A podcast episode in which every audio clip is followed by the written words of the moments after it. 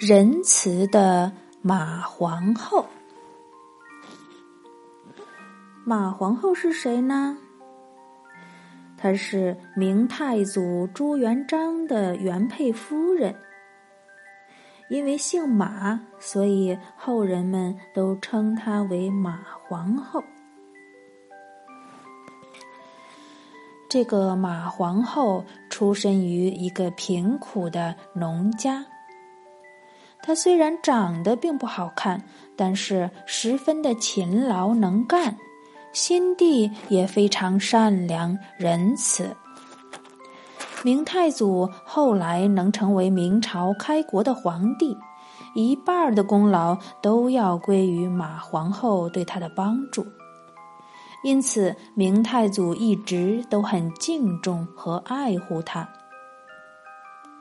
在明太祖刚刚统一中国的时候，元宵节又到了。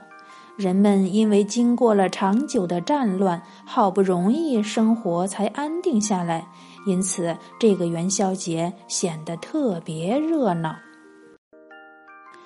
元宵节晚上，明太祖在宫里换上了老百姓穿的便服，带了两名随从。悄悄地出了皇宫，他想去看看老百姓庆祝节日的情形。到了城里，大家都在尽情的欢度元宵节。明太祖看到一片灯火辉煌，舞狮耍龙的鼓声不断的传来。小孩子们全都穿戴着新衣新帽，笑呵呵的提着灯笼，一群一群的走过去。还有很多人聚在庙前猜灯谜，一张张写好了的灯谜贴在大灯笼上，大家比手画脚的猜着，猜中了的就有奖。明太祖突然兴致来了。带着两个随从挤到了猜灯谜的人群里，也想凑凑热闹。这时，台上正挂着一个特别大的灯笼，那上面画着一个妇人。画里那个妇人脸很长，有点像马脸，脚非常大，穿着一双像龙船一样的鞋子。怀里面还抱着一个大西瓜，旁边写着一行字：“猜当今一位妇人。”明太祖看了这个灯谜，心里想：“这个妇人是谁呢？怎么会有长得这么难看的人呢？”他想了半天，也猜不出来。忽然，人群中有一个小孩儿举起手来，大声喊：“我猜到了！我猜到了！这个人就是马皇后。”大家都露出了一副恍然大悟的神情，接着哈哈大笑了起来。明太祖大吃一惊：“这怎么会是马皇后呢？”原来明朝时啊，一般的女孩子都流行裹小脚了。可是马皇后从小生长在贫苦的农家，她必须下田耕种，所以没有裹小脚，而是有一双天然的大脚。又因为马皇后姓马，出谜题的人呢就画了一张长长的马脸儿。马皇后又是安徽省凤阳县人。一般人都叫这个地方为淮西，所以就在他的怀里画了一个大西瓜。明太祖好不容易想通了，这才知道百姓是在嘲笑自己的皇后，嘲笑她的贫穷和难看。他非常生气，心里想：我马皇后的心地那么善良，老百姓却不知道。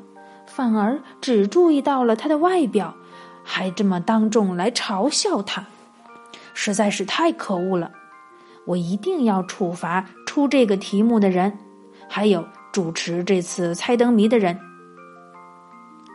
做了这个决定以后，他的随从很快就去打听出了这两个人的名字，而且还在他们俩的家门上用红笔写了一个大大的福字，作为抓人的记号。等明天正月十六过完年，就要派人来抓他们，要严厉的惩罚。明太祖怒气冲冲的回到了皇宫，马皇后出来迎接，很关心的问：“你看到什么有趣的事儿没有啊？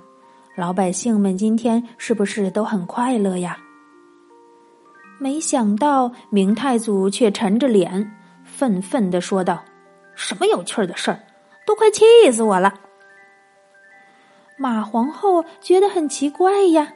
就问他：“哎呀，你生这么大气是为什么呀？”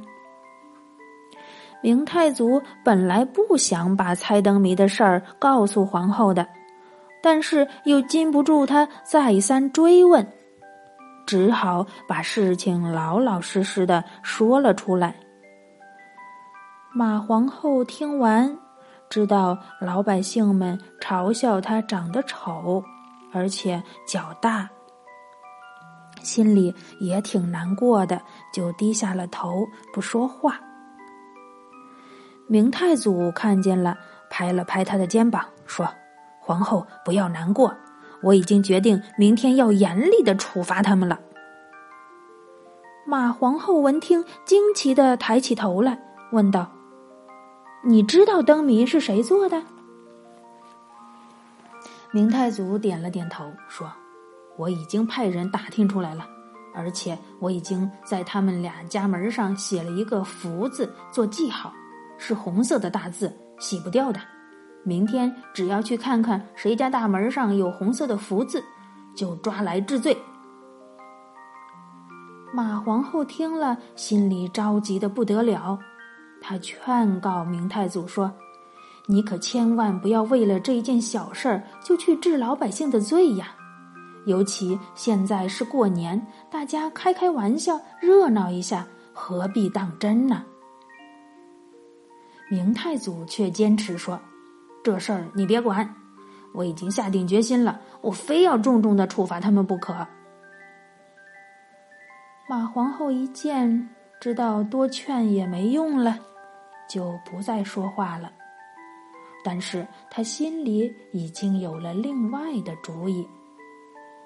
他等明太祖休息以后，偷偷的派人在城里每一户人家的大门上都用红笔写了一个大大的福字，笔迹和大小都同明太祖的随从写的那两个字儿相近。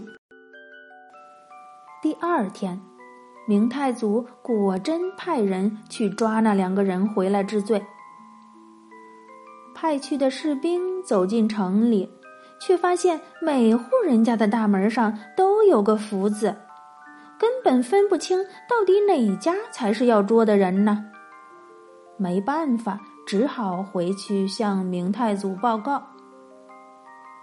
明太祖不相信，就亲自跑去看了一趟，果然见家家户户的大门上都有一个红色的福字。他想了一会儿，突然间想明白了，这一定是皇后做的事儿。回到宫里一问，马皇后也承认了。马皇后说：“我真的不愿意看到你为了这一点小事就伤害了无辜的老百姓。”停了一会儿，他又说：“况且，我本来长得就不好看呀。”他们用灯谜来取笑我，其实换一种角度来想，也是一种亲切的表示嘛。咱们不应该生气，更何况你身为一国之君，应该关心国家大事，而不是这些芝麻绿豆的小事儿啊。明太祖听完了这番话，想想很有道理，也就不再追究这件事儿了。这个消息很快从皇宫里传到了老百姓的耳朵里，大家都知道了马皇后是这样一个仁慈善良的人，就再也不敢嘲笑她，反而非常的感激她，爱戴她。从此以后，每到过年的时候，人们都在大门上贴一个大大的福字。一方面是纪念仁慈的马皇后，另一方面呢，也是讨个吉利的意思，两全其美。好了，关于马皇后的这个故事，我们就讲完了。小朋友们，乖乖睡觉，晚安。